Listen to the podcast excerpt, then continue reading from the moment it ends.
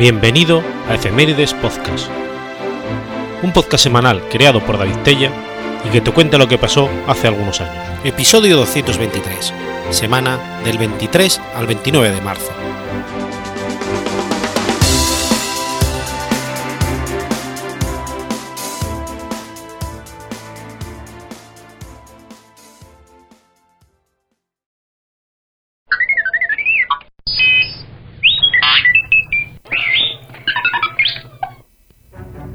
23 de marzo de 1555. Muere Julio III. Julio III fue el papa número 221 de la Iglesia Católica desde 1550 a 1555. De nombre Giovanni María Chiocci del Monte, tras estudiar jurisprudencia y teología en Perugia y Siena, sucedió a un tío suyo en el arzobispado de Siponto en 1512, cargo que desempeñó hasta que en 1520 fue nombrado obispo de Pavía. Rehén de las tropas de Carlos V durante el saqueo de Roma en 1527, fue nombrado cardenal presbítero por Pablo III en 1536 y fue encargado por este papa de los preparativos del concilio de Trento, que llegó a presidir. Elegido papa en un cónclave al que asistieron 48 cardenales, adoptó en su coronación el nombre de Julio III. Carlos I de España se había opuesto inicialmente a su elección, para la que proponía como candidato a Juan Álvarez de Toledo. No obstante, cedió ante el acuerdo de franceses e italianos en el nombramiento del cardenal del Monte. Con todo, encontró más adelante en él un fiel aliado. Elegido el 7 de febrero, fue coronado el 22 de febrero de 1550.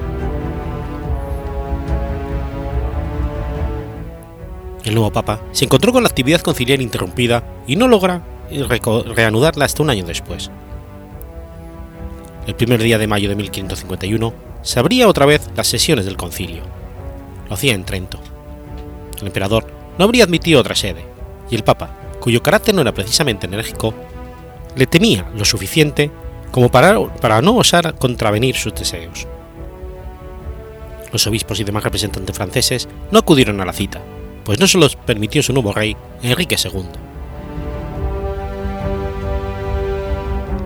La precaria paz entre Francia y el eje España-Imperio estaba a punto de ruptura.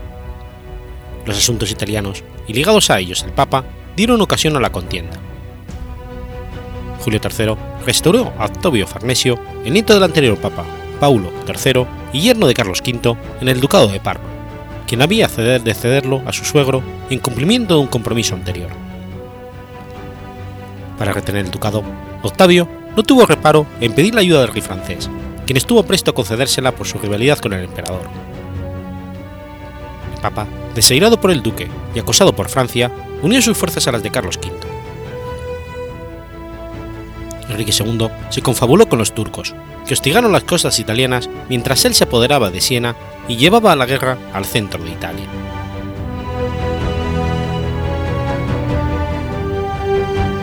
En 1551 firmó el acta de creación de la Universidad Mayor de San Marcos, la decana de América, en la ciudad de los Reyes, capital del Virreinato del Perú y actual capital de la República del Perú, rebautizada como Lima. En 1552 se clausuraba súbitamente el Concilio de Trento. Julio III sobrevivió hasta marzo de 1555, pero ya no tuvo coraje para reanudarlo. El 20 de julio de 1554 envió a los primeros misioneros al Nuevo Mundo, concediendo especiales facultades a los dominicos, franciscanos y agustinos. Durante este tiempo, San Juan de la Cruz fundó la Orden de los Hermanos de la Caridad, aunque solo se consolidó la orden bajo el papado de Pío V. Las profecías de San Malaquías se refieren, se refieren a este papa como de corona montana, cita que hace referencia al nombre con que fue bautizado, ya que en su escudo de armas figuraban dos coronas. El papado de Julio estuvo marcado por escándalos, el más notable de los cuales giró en torno al sobrino adoptivo del Papa, Inocencio Chiocci del Monte. Inocencio del Monte era un mendigo adolescente hallado en las calles de Parma que fue contratado por la familia como sirviente joven de baja categoría en su residencia principal, variando la edad del jovencito según diferentes versiones entre 14 y 17 años. Tras la elevación de Julio al papado, Inocencio del Monte fue adoptado por la familia por medio del hermano del Papa, y también pronto Julio lo convirtió en cardenal sobrino. Julio dispensó a su favorito con beneficios, incluyendo el ser comendatario de las abadías de Mont Saint-Michel en Normandía y San Zeno en Verona, y más tarde de las abadías de San Saba, Miramondo, Grotrafrata, Frascati y otras.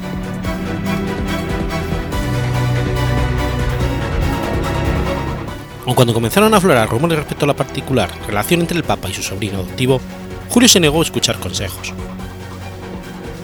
Los cardenales Reginald Paul y Giovanni Carafa advirtieron al Papa de las malas suposiciones a las que la elevación de un joven huérfano podría dar lugar. Este escándalo llegó a conocerse en su época como el Puerebus Amorus Implicitus.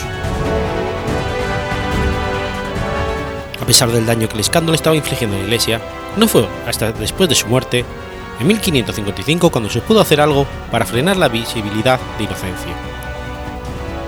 Fue sometido a destierro temporal tras el asesinato de dos hombres que lo habían insultado, y luego otra vez tras la violación de dos mujeres.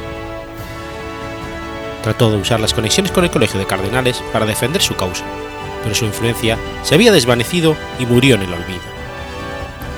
Fue enterrado en Roma, en la capilla de la familia del Monte. Una de las consecuencias del escándalo del cardenal sobrino, sin embargo, fue la reordenación del puesto de secretario papal de Estado, ya que el titular tuvo que hacerse cargo de los deberes que Inocencio del Monte era incapaz de realizar. El secretario de Estado finalmente sustituyó al cardenal sobrino como la función más importante de la Santa Sede.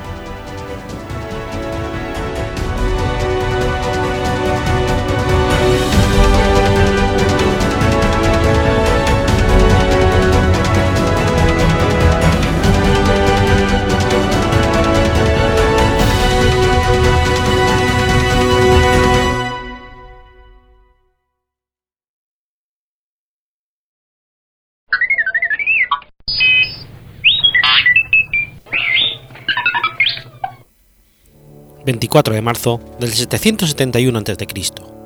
Nacen Rómulo y Remo. Según la leyenda romana, los hermanos gemelos Rómulo y Remo fueron los fundadores de Roma. Al final, sería solo Rómulo quien la fundara, convirtiéndose en su primer rey. Cuenta la leyenda antiquísima de los helenos que Eneas, príncipe de Darnia, escapó de la destrucción de Troya cargando a su padre, Anquises, sobre sus hombros y a su hijo Ascanio, aunque perdió en la fuga a su esposa, Creusa, hija del rey Priamo. Esto sucedió en torno al 1184 a.C., según el erudito antiguo Erastóstenes, tras diez años de conflicto. Tres décadas después de Periplos, Ascanio fundó la urbe de Alba Longa, de la que fue su primer rey. Cuatro siglos después vendría el tiempo del rey Numitor.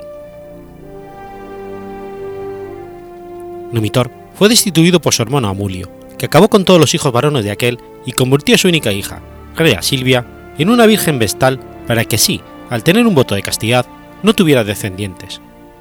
Pero el dios de la guerra, Marte, se enamoró de la bella muchacha y la sedujo. De su unión se engendraron dos gemelos, Rómulo y Remo. Marrón llegó incluso a calcular las fechas exactas de cuándo fueron concebidos y de su nacimiento. Amulio, temeroso de tener en el futuro dos posibles rivales, ordenó su asesinato, pero el hombre encargado del infanticidio no pudo y los abandonó a su suerte en el río Tíber. La corriente llevó la cesta donde estaba a un pantano llamado Belaprum, en un lugar entre las colinas Palatino y Capitolio, llamado Cermalus. Ahí fueron cuidados y alimentados por una loba llamada Luperca y un pájaro carpintero, los animales sagrados de Marte. Poco después los encontró el pastor Faustulo, que era porquerizo de Amulio, y decidió criar en secreto a los niños con su esposa Acalarentia. Solo una vez que crecieron, se les reveló su verdadera identidad y estos decidieron tomar justicia. Mataron a Amulio y liberaron de su encierro a su abuelo, que fue repuesto en su trono. Rómulo y Remo partieron de Alba Longa, pues querían gobernar, pero no derrocar a su abuelo. Marcharon al lugar donde el pastor los había encontrado y ahí discutieron dónde fundar su ciudad. Rómulo quería construir Roma en el monte Palatino y Remo Remoria en el Aventino. Además, la ley de la primogenitura no podía aplicarse en este caso, por lo que los nuevos habitantes debían elegir al rey de otra manera. Se decidió que el que viera más buitres ganaría el mando. Remo vio seis, pero Rómulo el doble, y triunfó. Rómulo trazó los límites de la ciudad y ordenó que nadie los traspasara durante las ceremonias, pero Remo lo desafió y los traspasó, por lo que tuvieron una discusión que rápidamente degeneró en pelea, siendo este herido y muriendo poco después a causa de las heridas. Rómulo enterró a su hermano en el lugar donde quería fundar Remoria. Roma fue fundada oficialmente entonces el 21 de abril del 753 a.C.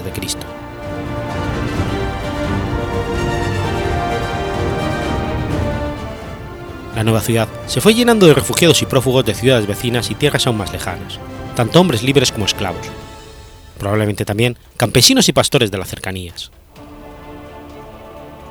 Debido a la diversidad de su gente, Rómulo decidió organizarlos en un solo cuerpo político, promulgar leyes y crear costumbres comunes, y eligió a los primeros cien patres que el rey nombró senadores y cuyos descendientes serían los patricios.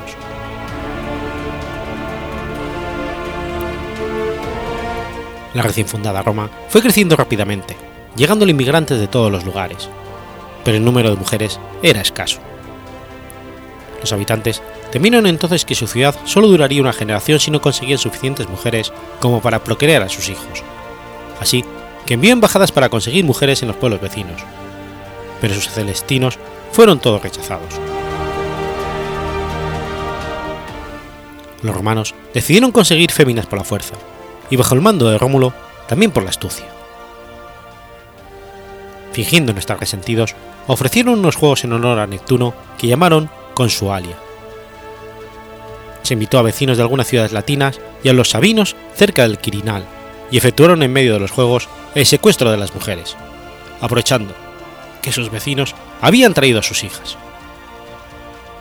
Los padres de las doncellas huyeron y los romanos se escudaron acusándoles de violar su hostilidad. Habían pasado apenas tres meses desde la fundación de la ciudad. Rómulo, al parecer, logró calmar a las jóvenes y con el paso del tiempo los secuestradores lograron ganarse su afecto al demostrar que eran buenos esposos.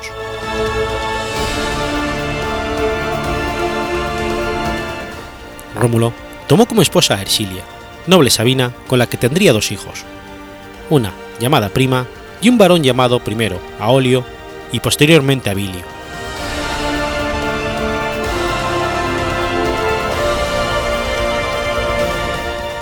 Tras el rapto de los romanos, tuvieron que afrontar la ira de los sabinos y los pueblos latinos de Caenin, Antemnas, Clustemurun, que se aliaron entre sí. A ver que Rómulo no devolvía a las doncellas, y considerando que los sabinos actuaban muy lentamente, los latinos en lugar de atacar en conjunto se adelantaron para marchar contra Roma. Pero esto era un proceso muy lento para Agrón, rey de los Cenínetes, que marchó solo con su ejército contra la nueva ciudad. Rómulo salió a enfrentarle. Cuando se encontraron ambos reyes, se retaron en combate singular mientras sus huestes observaban expectantes. El hijo de Marte venció y en la batalla posterior desbarató al ejército enemigo y después tomó la ciudad al primer asalto. No arrasó Caeninia, sino que trasladó su población a Roma, donde serían ciudadanos con los mismos derechos que los locales.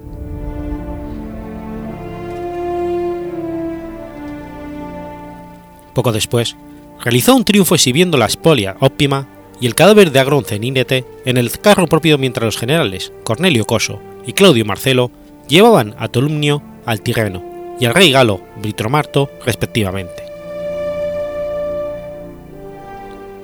Aprovechando que los sabinos aún se preparaban, los romanos, tras su primer éxito, atacaron a las ciudades de Antemnas, Crustenium y Fidenas. Las derrotas en batalla y las urbes fueron tomadas.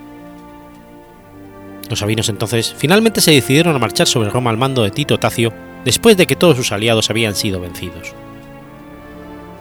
Ahí pusieron sitio a la fortaleza de Capitolio, pero una sacerdotisa llamada Tarpeya, hija del comandante Espurio Tarpeyo, permitió a un grupo de sabinos entrar a cambio de las joyas. Con la caída de la fortaleza, los romanos ocupaban el Palatino y los sabinos el Capitolio, enfrentándose en el llano entre ambos montes, el futuro lugar del foro romano, que debido a las fuertes lluvias estaba algo inundado. El campo de la batalla estaba entonces rodeado de numerosas colinas, bastante estrecho y con pocas vías de escape. En cuanto a Tarpeya, el rey Sabino la mató arrojándolo no solo las joyas que añoraba, sino otros objetos pesados, específicamente escudos, encima suyo hasta matarla por su peso. Su padre, en cambio, sería ejecutado acusado de traición.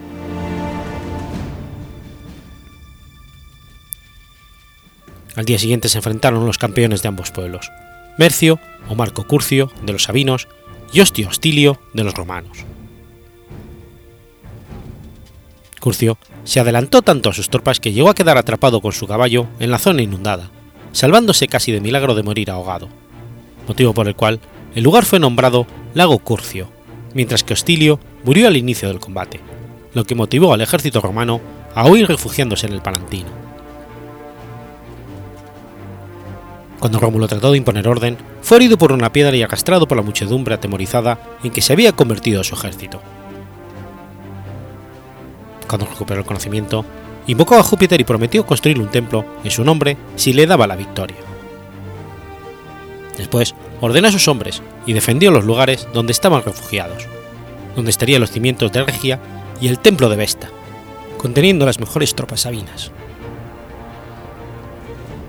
Fue en esos momentos que las Sabinas intervinieron en medio de la lluvia de proyectiles para evitar que sus padres y sus esposos se siguieran matando entre sí. Tras esto, los reyes Rómulo y Tacio firmaron la paz y unieron sus pueblos en uno solo, instalando gran número de sabinos y sus familias en Roma, además de gente de otros pueblos vecinos. Se inició un gobierno conjunto entre ambos monarcas, una diarquía, en la que ambos, con su cuerpo de 100 senadores cada uno, se reunían y decían qué hacer. Luego, se reunían ambos y tomaban la decisión final. El ejército romano pasó de los 3.000 infantes y 300 jinetes originales al momento de su fundación al doble, 6.000 de a pie y 600 a caballo. Se organizaron en tres tribus, los Grandes, Ticios y Luceres. Los primeros eran leales primariamente a Rómulo, los segundos a Tacio y los terceros de origen incierto.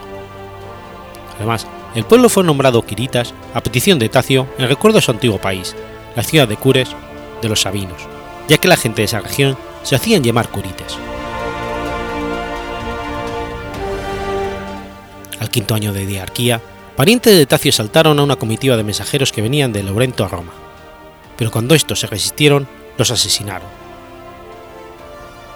Los deudos exigieron justicia a Rómulo, pero este se vio impedido, pues Tacio se negaba a castigar a los involucrados.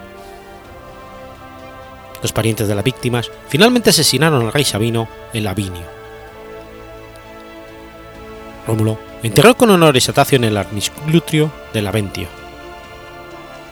Los laurentanos, temerosos de que hubiera por estos hechos una guerra, entregaron a los culpables, pero Rómulo no los castigó y decidió que la muerte de su colega era el precio pagado por la muerte de los mensajeros.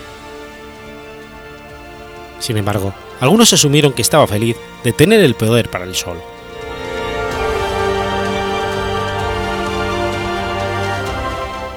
Al parecer, poco tiempo después, una peste afectó a Laurento y Roma, lo que fue visto como un castigo por no haber justicia por la muerte de Tacio. Antes de que terminara esta peste, los habitantes de Cameria invadieron territorio romano esperando que estos no pudieran detenerlos. Estaban equivocados. Rómulo marchó contra ellos y los derrotó en batalla, matando a 6.000 de ellos. La ciudad fue tomada y la mitad de sus habitantes fueron llevados a Roma, mientras que el rey romano instaló tantos colonos que doblaron en población a los camerios que quedaban en la ciudad.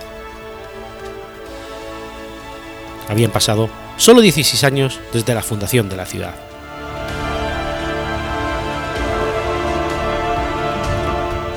Durante su reinado, Rómulo conquistaría Medulia y recibiría embajadas de varias ciudades latinas que se aliarían con él, pero los tirrenos o etruscos de la ciudad de Fidene se fueron a la guerra con él temerosos del poder alcanzado. Según Plutarco, el rey lanzó un ataque sorpresa de su caballería contra las puertas de la ciudad y la tomó. Livio narra, en cambio, que Rómulo avanzó hacia la ciudad después de que los fidenetes atacaran las tierras romanas hasta hacer un campamento en sus cercanías. Dejó un pequeño destacamento allí y avanzó con el grueso de sus fuerzas. Dejó aparte de su infantería oculta en una zona boscosa cercana, mientras el rey con la caballería y parte de la infantería atacaba la ciudad. El asalto rápidamente fue rechazado, pero los fidenates salieron de sus murallas en su persecución hasta que llegaron a la zona boscosa, donde los romanos ocultos los atacaron por el flanco y justo en ese momento la tropa romana, que huía, dio media vuelta y se encaró a sus enemigos. Los fidenates se vieron rodeados y fueron vencidos. Huyeron a su ciudad, pero los romanos entraron en la misma antes de que pudieran cerrar las puertas. Sea cual fuera el modo que fue conquistada, los fidenates habían tenido muchos muertos, pero Rómulo no la incendió ni saqueó, sino que ordenó que instalaran 2.500 colonos romanos para asegurar la lealtad de la misma.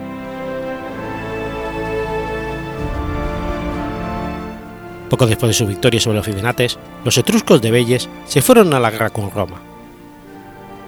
Esta fue la última guerra de Rómulo. Los etruscos sabían que la influencia que estaba logrando la nueva ciudad era muy peligrosa y no debía mostrarse pasivos. Según cuenta Livio, los bellentinos lanzaron una ofensiva contra el territorio romano, llevándose el botín con ellos a su ciudad y sin fortificar su campamento al no esperar a su enemigo. Los romanos salieron tras ellos, pero al no encontrarlos en su territorio, cruzaron el Tribe hasta su presa. Los bellentinos, al saber que Rómulo avanzaba sobre su ciudad, salieron a su encuentro para evitar una lucha cerca de sus casas. Pero el ejército romano era muy experimentado y los derrotó, persiguiéndolos hasta Belles. Rómulo no asaltó sus defensas, pero devastó los campos cercanos. Los etruscos entonces firmaron la paz a, a cambio de algunas tierras. Rómulo logró una tregua de 100 años que duraría cuatro décadas después de su partida. Tras esto el rey organizó una guardia permanente de 300 infantes llamados celeres por su comandante, Celer.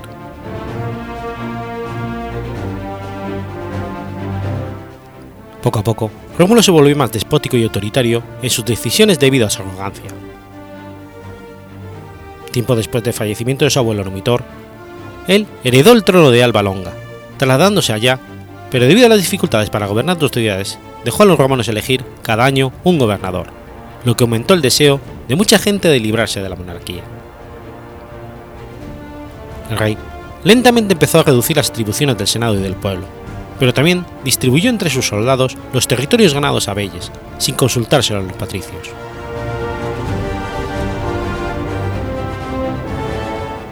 Alba Longa, la ciudad madre de Roma, sería destruida por su propia hija, después del 673 a.C., a manos del rey Tulio Hostilio.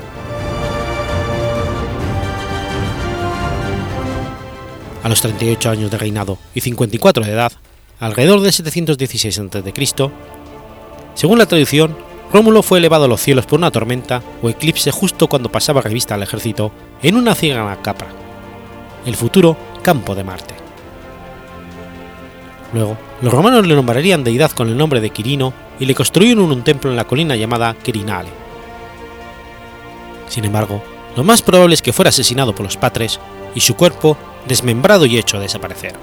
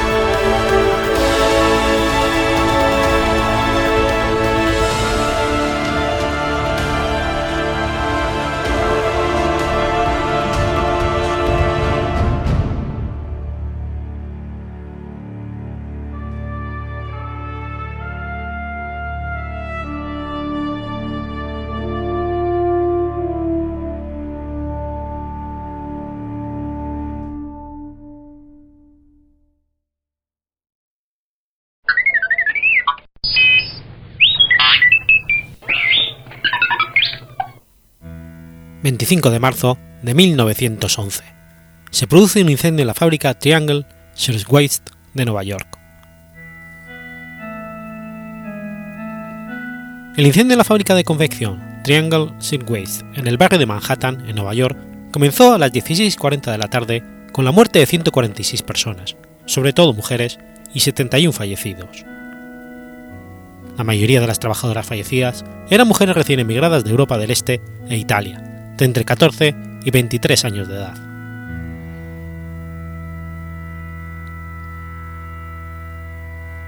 El incendio de la fábrica de confección de camisas Triangle Ways Co. de Nueva York fue un desastre industrial con más víctimas mortales de la historia de la ciudad de Nueva York y el cuarto en el número de muertes de un siniestro industrial en la historia de los Estados Unidos. La mayoría de las víctimas eran mujeres jóvenes emigrantes de Europa del Este e Italia de entre 14 y 23 años de edad. La víctima de más edad tenía 48 años y la más joven 14.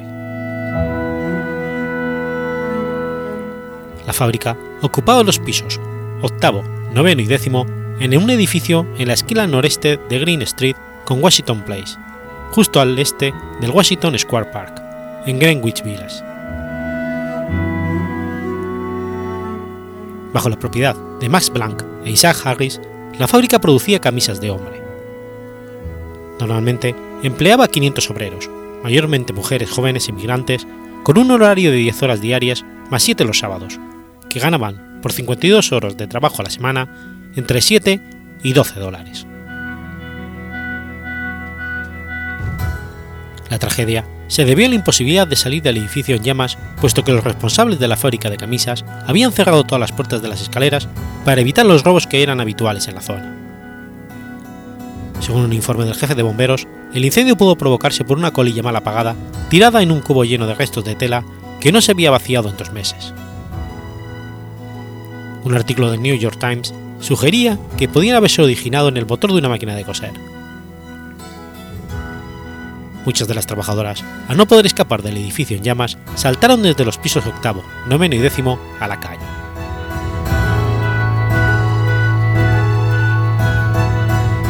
Aunque las primeras referencias del número de muertos oscilaron entre 141 y 148, casi todas las referencias modernas coinciden en que 146 murieron como resultado del incendio.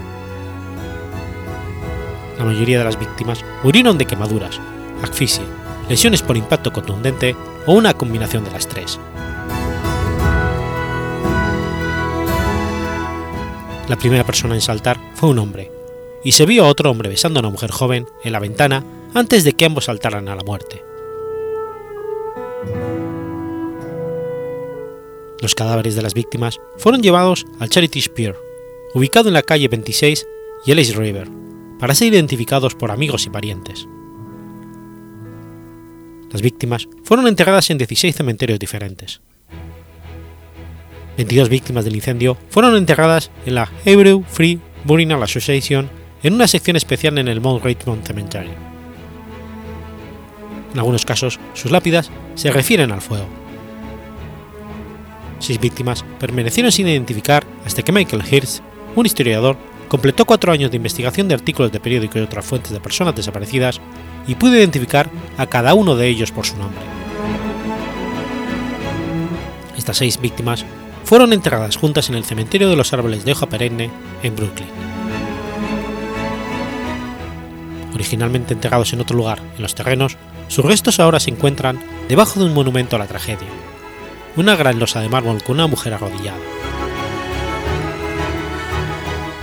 El desastre de la fábrica textil Triangle Shirtwaist obligó a importantes cambios legislativos en las normas de seguridad y salud laboral e industriales, y fue el detonante de la creación del importante Sindicato Internacional de Mujeres Trabajadoras Textiles, que lucharía por mejorar las paupérrimas condiciones laborales de esos tiempos.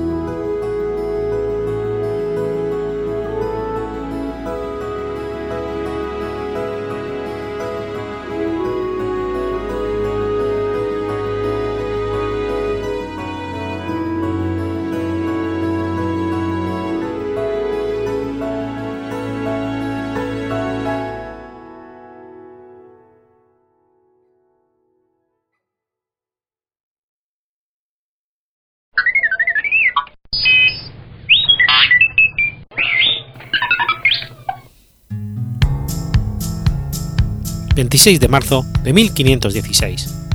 Nace Konrad von Hessner.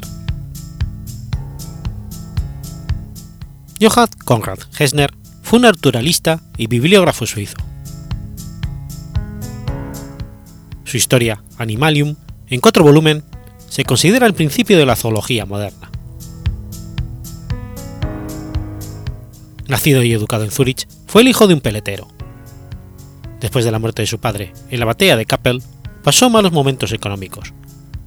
Sin embargo, tenía buenos amigos como su antiguo maestro Oswald Miconius y Henry Bullinger, y consiguió continuar sus estudios en la Universidad de Estrasburgo y en el Bourges, en París. Encontró un generoso patrón en la persona de John Steigelberg. En 1535, la inquietud religiosa lo hizo volver a Zúrich, donde contrajo un imprudente matrimonio.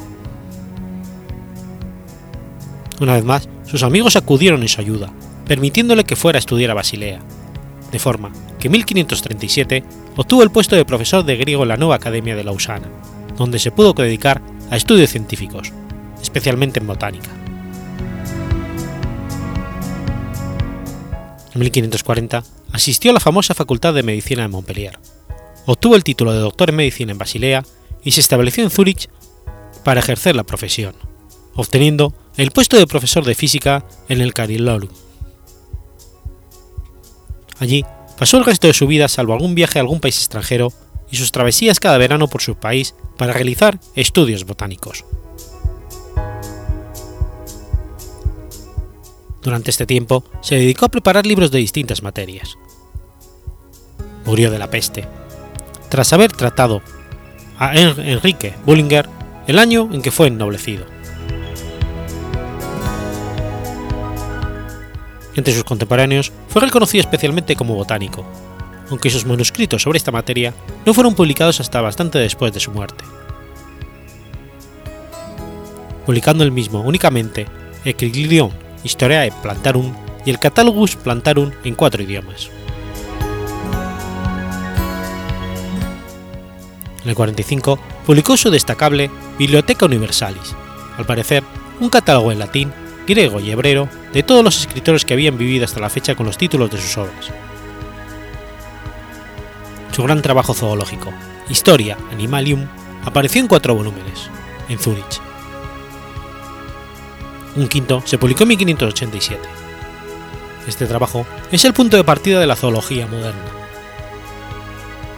No contento con estas vastas obras, Hessner escribió en 1555 su libro titulado Mitridates de diferentes linguins, un recuento de 130 lenguas conocidas con una plegaria en 22 lenguas.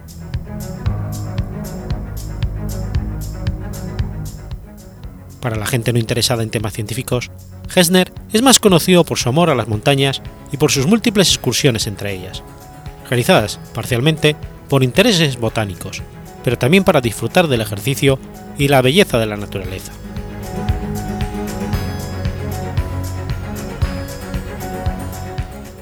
En 1541 añadió a su libro Libellus una carta dirigida a su amigo Vogel, de Claris, sobre la maravilla de encontrarse entre las montañas, de su amor por ellas y de su firme propósito de escalar al menos una cada año, no solo para recoger flores, sino también para ejercitar el cuerpo. En 1555, Hessner publicó su narración Descriptio Montis Fratti, de su excursión al Nechstein, el más bajo de los picos del Monte Pilatus.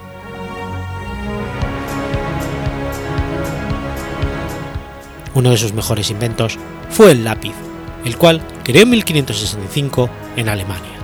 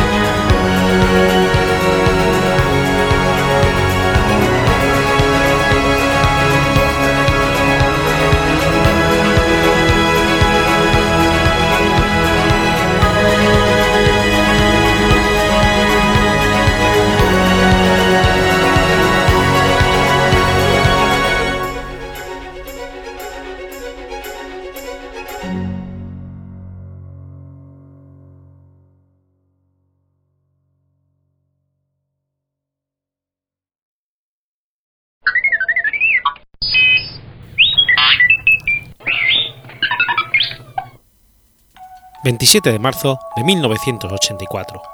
Ocurre el motín del penal El Sexto. El motín del penal El Sexto fue una revuelta ocurrida en el interior del penal ubicada en Lima, ciudad capital del Perú. Este centro penitenciario había ganado renombre internacional gracias a la novela del mismo nombre del escritor peruano José María Arguedas. El motín se convirtió en uno de los episodios de violencia más conocidos de la historia republicana del Perú debido a la cobertura que recibió por parte de los canales de televisión que transmitieron en vivo durante las 15 horas que duró e incluso llegó a interrumpir programación para mostrar actos de violencia que fueron presenciados a nivel mundial. En 1993, el motín sirvió como base para el rodaje de la película peruana Reportaje a la muerte. Asimismo, motivó el desalojo del desvencijado y hacinado edificio que fue clausurado dos años después, el 8 de marzo de 1986, por el presidente Alan García Pérez.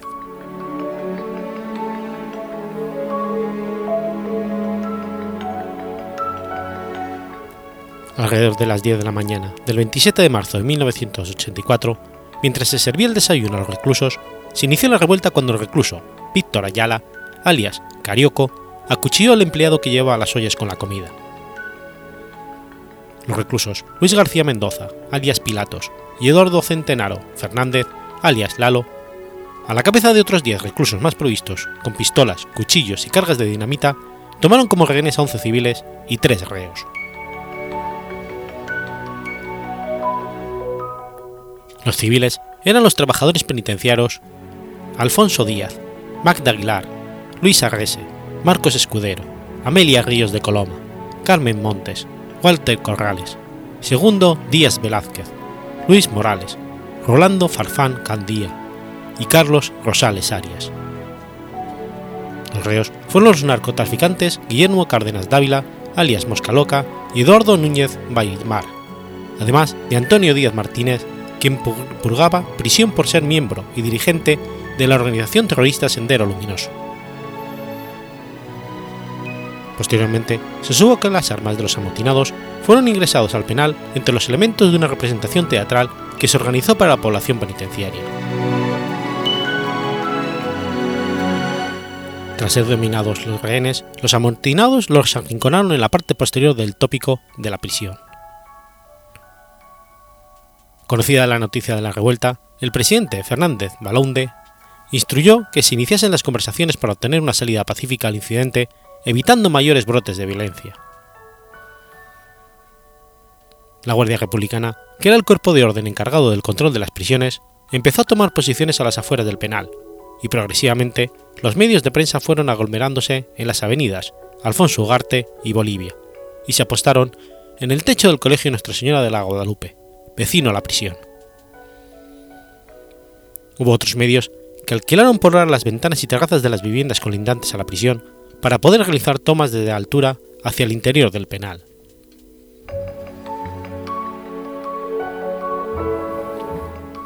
A las once y cuarto se inició la transmisión en vivo y directo de los incidentes por parte de los principales canales de televisión del país. A las 11.50 llega al lugar el representante del Poder Judicial del Perú, el doctor Leoncio Delgado Briones, de la Tercera Fiscalía Provincial de Lima. Es a él a quien los amotinados, después de tomar el control del resto del penal, enviaron un papel con sus exigencias. Señor fiscal, somos doce internos, que hemos tomado esta actitud porque queremos lo siguiente. Primero, dos camionetas que no sean cerradas con lunas polarizadas. Segundo, que despejen la avenida Bolivia. Tercero, que no nos sigan porque nos llevaremos a los rehenes, los cuales eliminaremos uno por uno durante el trayecto, siempre y cuando ustedes no nos sigan. Cuarto, que los vehículos se encuentren en buen estado, aceite, gasolina. Quinto, que tengan choferes. Sexto, que las camionetas ingresen en el patio. Séptimo, que una vez que votemos a los rehenes, si quieren nos matan, pero déjenos en libertad.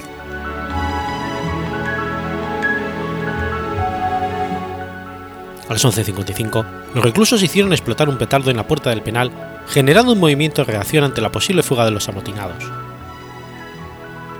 15 minutos después, llega el batallón de la Guardia Republicana Yapanatic, dirigidos por el comandante Antonio Galvez. Los muros de la prisión se pueblan de francotiradores y expertos en tácticas antisubversivas.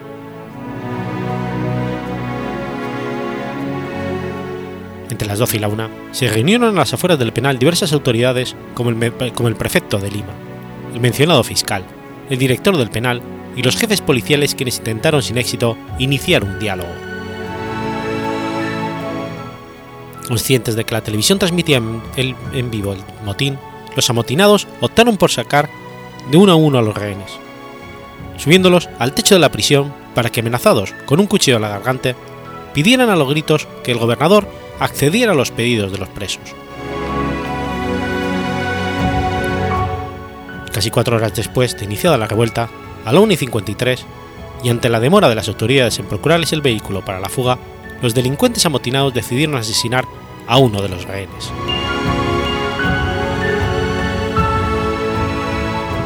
El civil Carlos Rosales fue llevado hacia el techo del penal a la vista de las cámaras de la televisión, rociado con queroseno y prendido fuego. Rosales en llamas, pudo ser rescatado por miembros de la Guardia Republicana apostados en el muro de la prisión y trasladado con vida al cercano hospital Arzobispo Loiza. Fallecería días después, el 2 de abril del 84, por la gravedad de sus heridas. Una hora después, a las 2 y 56, los amotinados llevaron al techo a otro rehén, el civil Rolando Farfán, quien recibió un disparo en el abdomen de parte del recluso Juan Alberto González Zabaleta, alias Beto, mientras gritaba que no lo mataran. Al igual que Rosales, Farfán pudo ser rescatado por la Guardia Republicana y llevado al hospital, donde pudo recuperarse de la herida. Finalmente, hacia el final de la tarde y sin que hubieran obtenido ninguna respuesta, el civil Walter Corrales logró escapar mientras eran trasladados por los amotinados al techo del penal, al igual que los anteriores. Corrales, en su intento de fuga, recibió varias cuchilladas en la pierna y un balazo en el abdomen.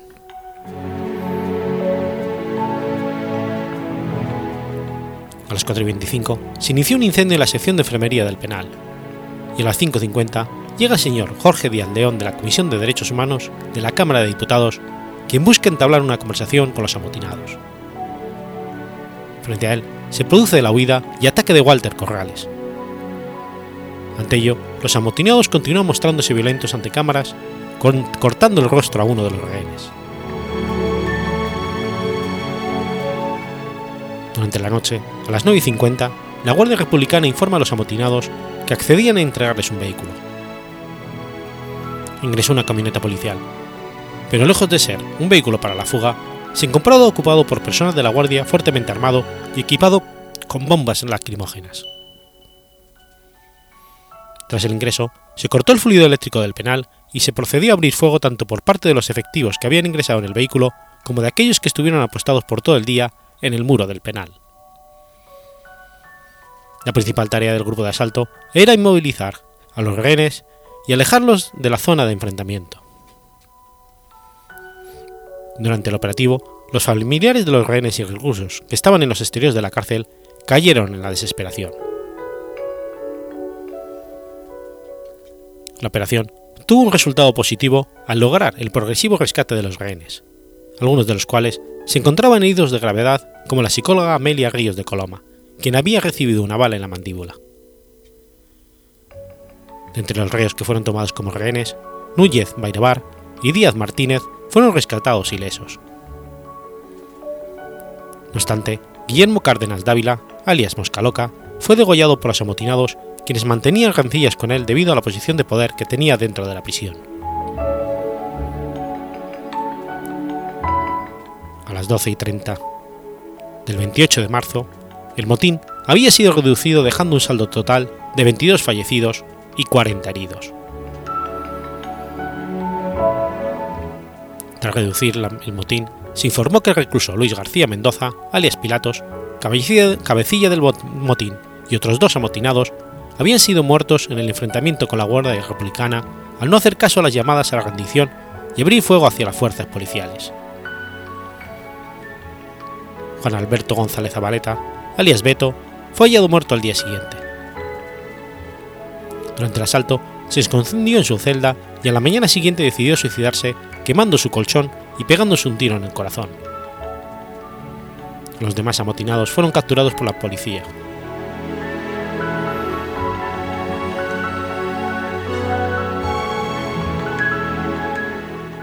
Tras el motín, el gobierno decidió desalojar el penal del Sexto, que ya venía presentando serios problemas de hacinamiento e inseguridad. La población penitenciaria fue trasladada tanto al penal San Jorge como al CRAS, en el distrito de San Juan del Urigancho. Dos años después, el penal fue cerrado definitivamente y el terreno que ocupa fue entregado a la séptima región policial. La responsabilidad política alcanzó a los ministros del Interior, Luis Perkovich Roca, y de Justicia, Ernesto Aelaiza Grundy, del segundo gobierno del Fernando Balou de Terry, de quienes se solicitó su renuncia. Perkovich se mantuvo en el cargo varios meses y después fue nombrado como ministro de Relaciones Exteriores. Aleiza renunció pocos días después del motín. El episodio ocurrido en un contexto en el que el Perú ya sufría el ataque de la organización terrorista Sendero Luminoso en la Sierra, minó la percepción de la capacidad del gobierno de Belaude para detener la violencia en él. Asimismo, se inició un debate respecto de lo que fue la participación de los medios de televisión durante el motín, siendo que este fue el primer episodio violento que fuera transmitido en vivo por la televisión peruana. Algunas voces se alzaron a señalar que la presencia de los medios resultó perniciosa por cuanto excitó a los reos amotinados quienes se sintieron dentro de una película, haciéndolos actuar con mayor violencia.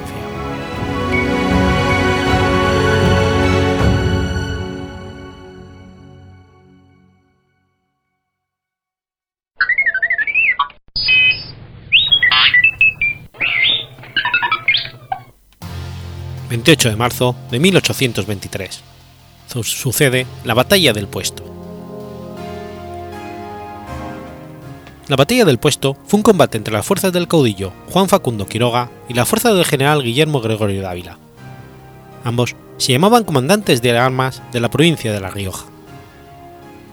También estaba presente el general Nicolás Dávila, hermano del anterior y gobernador de la provincia de La Rioja, que terminaría perdiendo la batalla y el gobierno provincial.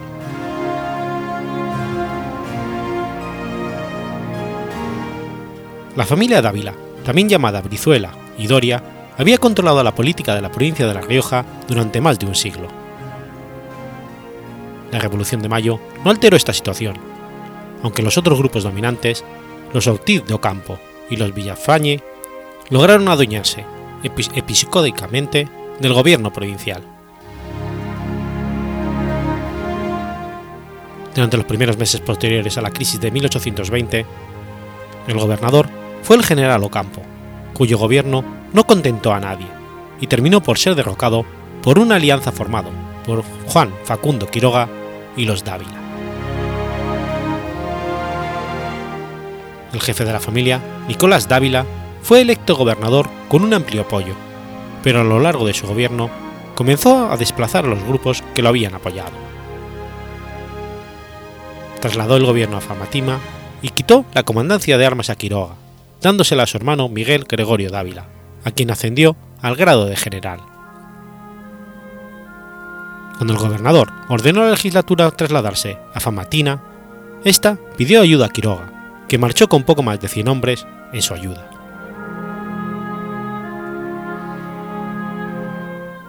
En las afueras de la ciudad de La Rioja se encontraron los dos ejércitos, Queriendo evitar una lucha sangrienta, Quiroga y Miguel Dávila se enfrentaron en un duelo personal a lanza frente a sus fuerzas, en el que Quiroga fue herido, pero logró matar a Dávila.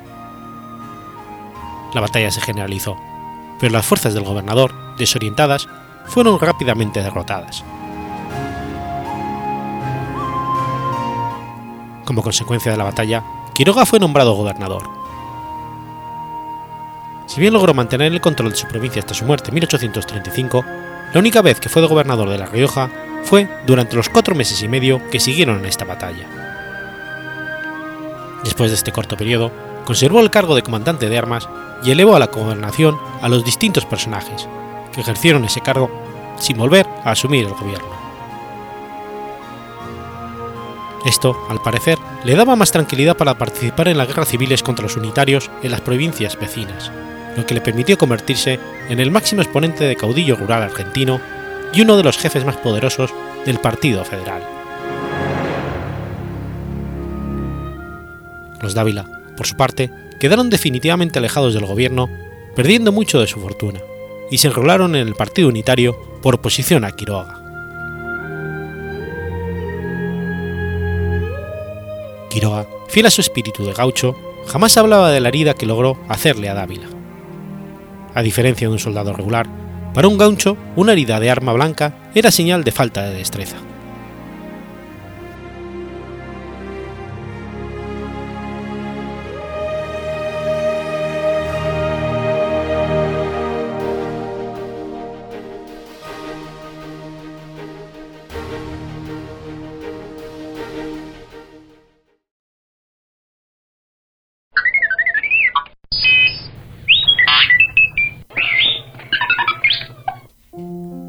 29 de marzo de 1956. Muere Alfonso de Borbón. Alfonso de Borbón y Borbón fue un infante de España, hijo de Juan de Borbón, conde de Barcelona y por tanto nieto del rey Alfonso XIII y hermano del rey Juan Carlos I. Alfonso era el hijo menor de Juan de Borbón, jefe de la Casa Real Española y de la princesa María de las Mercedes de Borbón y Orleans. Al igual que sus hermanos, Juan Carlos y Margarita, Alfonso nació en el Hospital Angloamericano de Roma, ciudad en la que se hallaba exiliada la familia real española.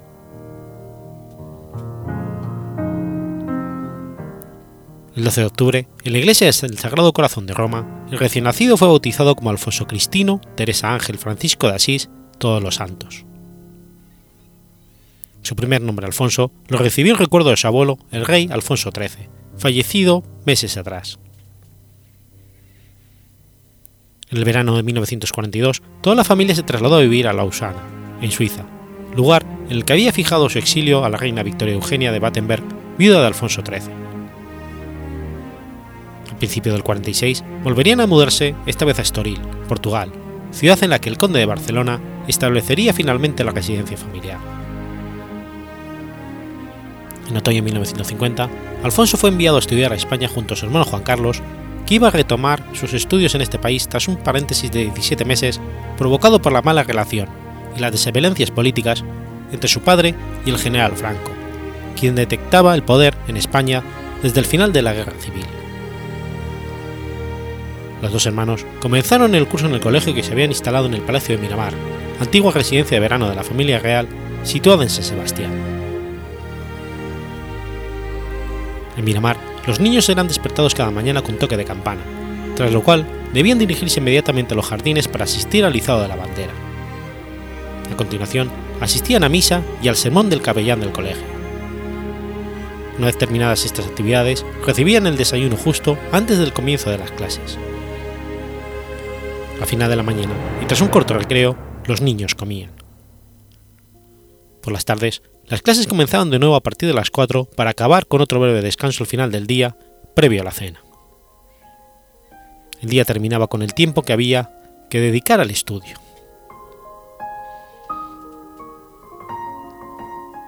En verano del 54, Jesús Pavón y Suárez de Urbina, historiador que presidió el tribunal que había examinado a Juan Carlos, escribió al conde de Barcelona informándole de la opinión que tenía sobre los infantes. Pavón consideraba a Alfonso más espontáneo y menos retraído que su hermano Juan Carlos, pero aun reconociendo la gran inteligencia de Alfonso, también lo achacaba a la menor responsabilidad que éste tenía que soportar en comparación con la que tenía su hermano mayor. En marzo del 56, Alfonso y su hermano Juan Carlos partieron hacia Portugal en la Lusitania Express para pasar las vacaciones de Semana Santa en Estoril, con sus padres y sus hermanas.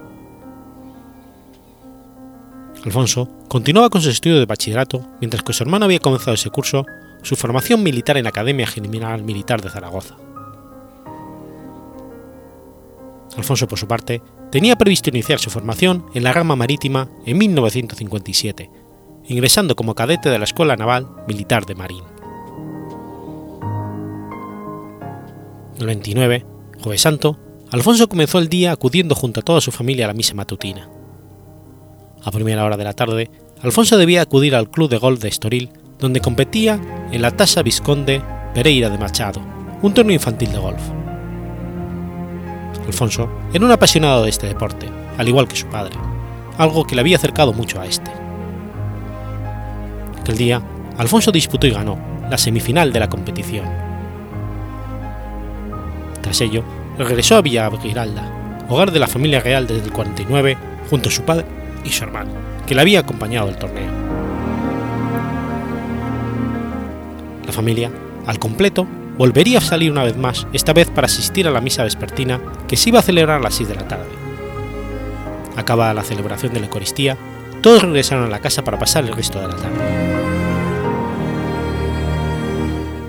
Alrededor de las 8, Alfonso falleció de un disparo accidental. Debido al mal tiempo que hacía aquel día, Alfonso y Juan Carlos se encontraban paseando, pasando la tarde en el cuarto de juegos de la casa. Comenzaron a jugar con un pequeño revólver del calibre 22, y en un momento dado, cuando Juan Carlos estaba en posesión del arma, Alfonso recibió un tiro. Por su pequeño calibre, el revólver era, en principio, prácticamente inofensivo a una distancia prudencial, salvo en zonas vitales. Pero el disparo alcanzó a Alfonso en la cabeza, provocándole la muerte de forma casi instantánea. Cuando los condes de Barcelona subieron al cuarto de juegos, Alfonso yacía sobre un charco de sangre. Pese a los esfuerzos de don Juan para reanimarle, el infante murió en sus brazos. Según Antonio Easo, amigo de Alfonso, tras cubrir el puerto de su hijo con una bandera de España, el conde de Barcelona exigió a Juan Carlos que jurara que no lo había hecho a propósito.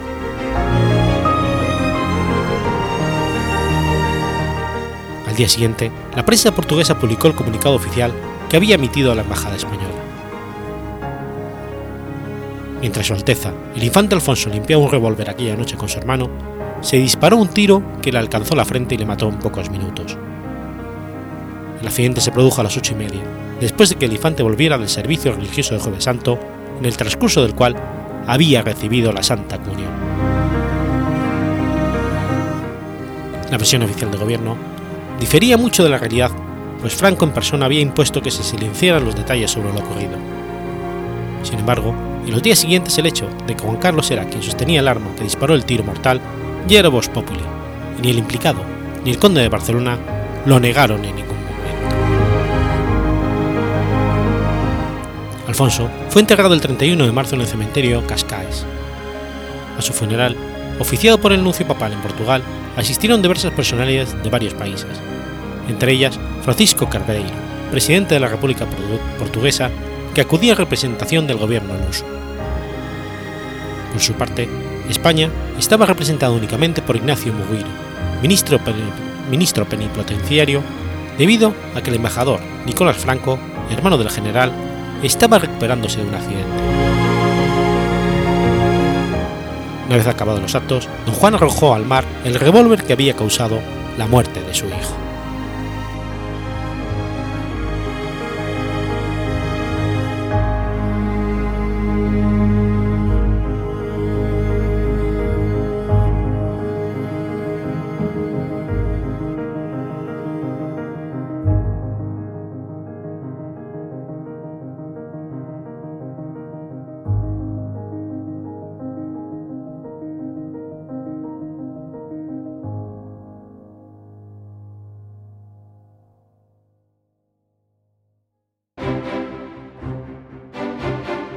Has escuchado Efemérides Podcast.